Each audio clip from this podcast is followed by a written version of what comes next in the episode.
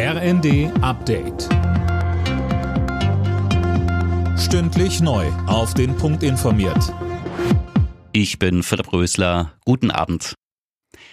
Das Bundesverteidigungsministerium will den Spiegelbericht über die Liste mit Leopard-Panzern nicht kommentieren. Das Papier gilt als Grundlage für mögliche Panzerlieferungen an die Ukraine. Mehr von Tim Britztrup.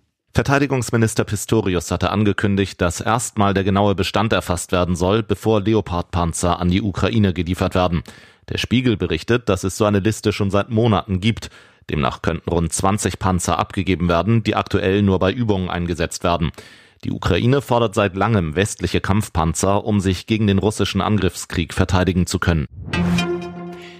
Bei einem Schusswaffenangriff in Monterey Park bei Los Angeles sind mindestens zehn Menschen getötet worden. Ein Mann hat nach Angaben der Polizei in einem Nachtclub um sich geschossen. In der Gegend feierten zu dem Zeitpunkt tausende Menschen das chinesische Neujahrsfest.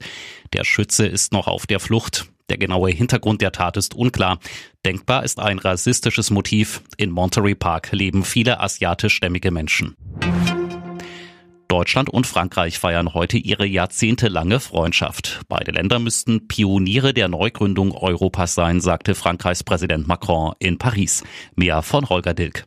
Die Europäische Union müsse in die Lage versetzt werden, in der Welt als geopolitische Macht aufzutreten bei Verteidigung, Energiediplomatie oder auch Raumfahrt, so Macron. In Paris wird heute der 60. Jahrestag des Élysée-Vertrags gefeiert. Mit ihm waren Frankreich und Deutschland nach dem Zweiten Weltkrieg den Weg der Aussöhnung gegangen. Zu dem Festakt sind auch Kanzler Scholz und seine Minister angereist, außerdem rund 140 Bundestagsabgeordnete.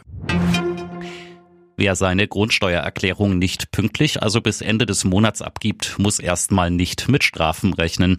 Das hat eine Finanztippabfrage bei den Finanzämtern ergeben. Bislang wurden erst für etwa die Hälfte der 36 Millionen Immobilien die Erklärungen abgegeben. Alle Nachrichten auf rnd.de